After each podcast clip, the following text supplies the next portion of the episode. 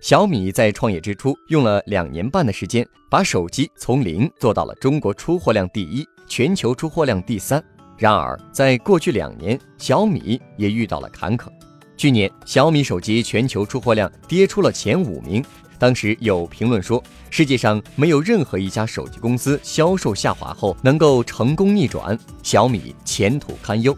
经过了一系列的调整，小米在今年第二季度业绩实现了逆转，走出了低谷，重回全球第五的位置。前不久，雷军把他对小米调整的思考做了一个分享。首先，雷军提到了两个字：补课。他认为之前小米的第一还很虚，还没有真正与之相称的实力。小米要放下架子，从零开始创业，缺啥补啥，对标行业领先者，保持谦卑的心态。关键是练好基本功，其次是创新，技术上的创新，比如小米的全面屏引领了行业的潮流，以及包括芯片等一系列核心元器件上的巨大投入，积累了大量专利。最后，商业模式的创新，小米最早先建起了小米社区，聚集了一批手机发烧友，随后做了 MIUI 操作系统，MIUI 发布之后又做了手机，然后做了小米网电商，接着更大的突破是小米之家。小米之家是具备电商效率的线下零售店铺，它每平米的平效是二十七万人民币，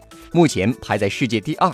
雷军认为，这是小米在过去两年巨大的创新，用电商成本做线下零售店。雷军总结下来，第一是米粉文化，就是和用户交朋友；第二做感动人心、价格厚道的好产品；第三是铁人三项，就是小米的三项基本功：硬件加零售加互联网。第四是实业加投资，用生态链来完善产品组合。他认为，小米模式的核心是获取用户的信任，把产品做好做便宜，让用户不要思考买东西的时候不看价钱，这样的销售效率才能做到最高。这是经商的最高境界，把生意做到用户不需要看价钱，这是用户对你的信任，这就是商业上最大的成功。获取更多创业干货，请关注微信公众号“野马创社”。